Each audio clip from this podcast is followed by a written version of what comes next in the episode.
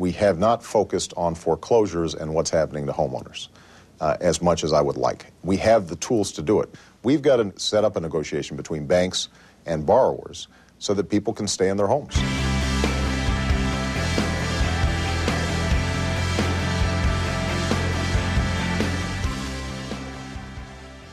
Hello, and welcome to NPR's Planet Money. I'm Alex Blumberg. And I'm Dan Costello. It's November 17th at about 4 p.m. Um, and that was President elect Barack Obama, you just heard, speaking on 60 Minutes last night. That was a good um, interview. Yeah. Yeah, yeah. fascinating. We'll be talking more about mortgages and specifically private mortgage insurance coming up in the podcast later. But right now it's time for the Planet Money indicators. Uh, the TED spread is creeping back up. It's at 2.4 one five today. Goes up, um, it goes down, it goes up. I know, but it's a uh, but generally it's been you know it, it, it, its high was over a four. It got back down to around two, but it seems like that's still much higher than it has been historically, and you want it well under one. Um, where it seems like now it's it's going back up again. So not sure what's going on there. Um, and and then we have a couple other sort of specific indicators. Yeah, the big news this morning is that Citigroup, the biggest bank in America, announced they were cutting an additional 53,000 jobs over the next few months on top of 20,000 job cuts just a few months ago. And so that means that at the peak, they were in 2007, they had 375,000 employees. They will be down to about 300,000. Wow. So that's almost a, a, quarter of their workforces. It, it, yeah, it's about 20% of the workforce. And from the discussion that the uh, executives had with employees in New York today, it seems that most of that, or a big chunk of that, will come in New York and London. So those two cities will feel it hard. Wow. Yeah. Um, and I guess uh, following up on that, the National Association of Business Economics, uh, in their most recent survey, um, they they surveyed all the all their members, and 96 percent of those business economists now agree that we are in a recession. Um, now, that is not the official recession forecasting body, like the one who actually says, yes, it's official, we're in a recession, that is the NBER, the National Bureau of Economic Research, and they have still not actually weighed in on the question of whether or not we're in a recession. But the NABE, the National Association of Business Economics, 96% are in agreement. Because a recession is when you have two, uh, subs- two consecutive quarters of negative growth. Right. Did I say that correctly? But that's so it, that yeah. needs to happen for the, for the, us to officially be in a recession. For us to officially be in a recession, yeah, that's yeah. exactly right. And so that's what the NBER is waiting to weigh, weigh in on. Hmm. Um, but I think maybe for an upcoming Planet Money, we can talk to one of the. Who are the four percent? The four percent. I know. in a recession. I know we were saying earlier it must be defense contractors. Yeah. um, so we've gotten a lot of listener questions about private mortgage insurance, like this one from Holly Yoders of Florida what happened to all the PMI insurance premiums that were paid on mortgage loans with less than 20% down? I haven't heard any press on this, and I live in Lee County, Florida, which had one of the highest foreclosure rates there for a while. Shouldn't the PMI insurers be providing some sort of relief to the defaulted mortgage lenders? To try to answer Holly's question, I called up Hampton Finer, who is the chief economist at the New York Insurance Department.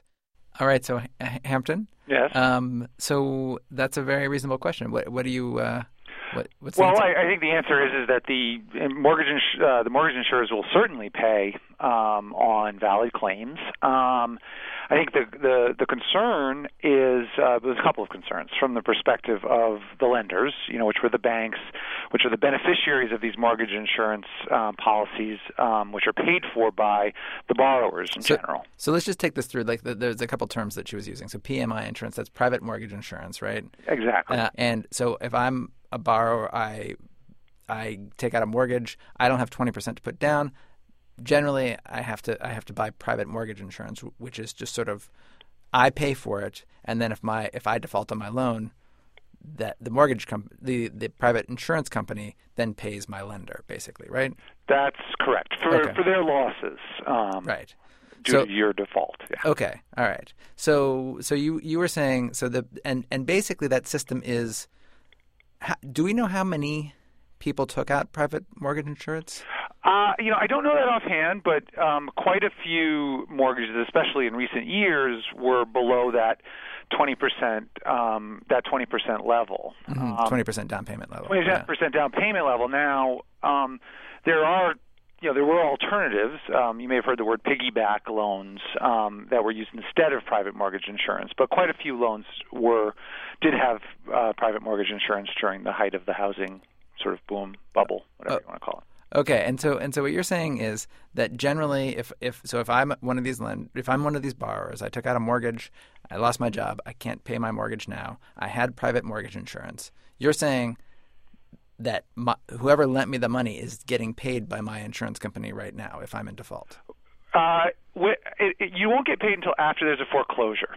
Okay. So typically, this indemnifies, uh, not 100%, but to some degree indemnifies the lender uh, for losses that are suffered due to foreclosure. I see. And there has to be a period, you know, there has to be a recovery. So the the the lender has to go out, um, will incur certain expenses, of course, sell the home and recover a certain amount, and then they compare the expenses plus the amount of recoveries um, to the loan amount and come up with a loss amount, and then some portion of that will be covered by the private mortgage insurer at that point.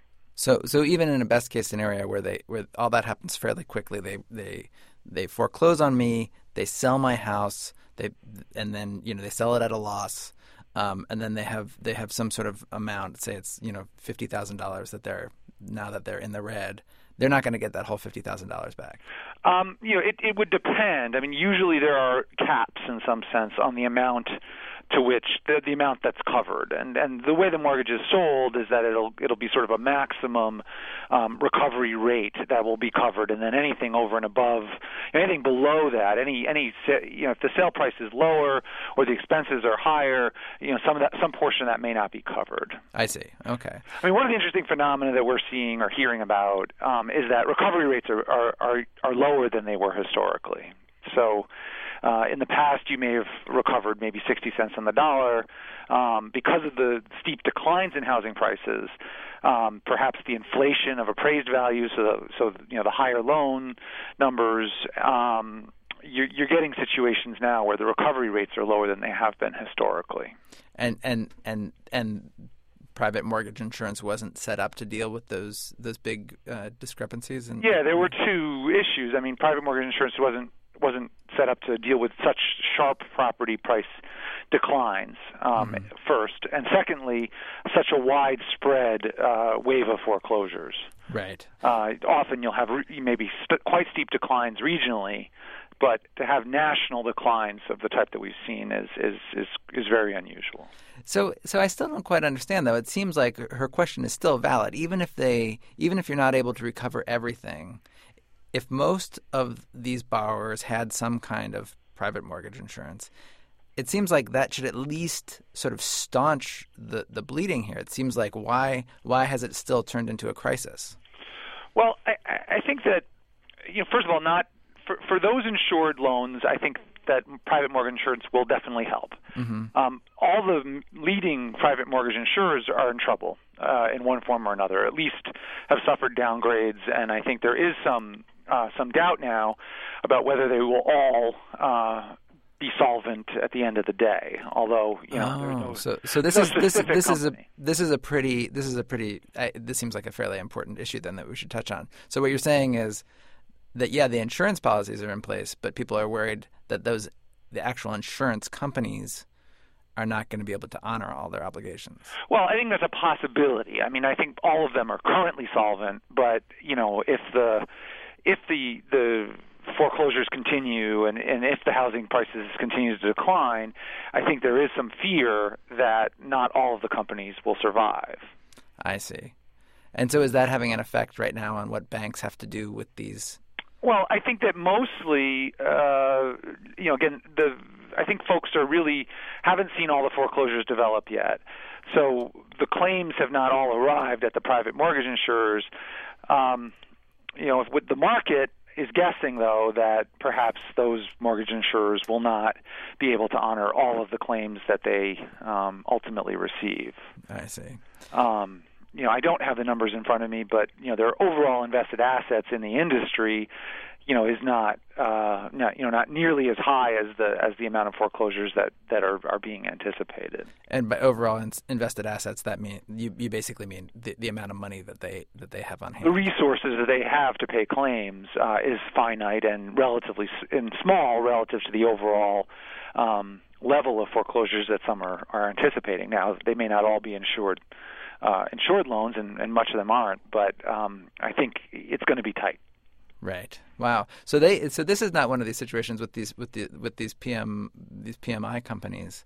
This is not a situation where they went out and did some boneheaded things and got themselves in trouble necessarily, or I don't know if you can talk I to that. think that they, uh, by and large, you know, they did what they always did.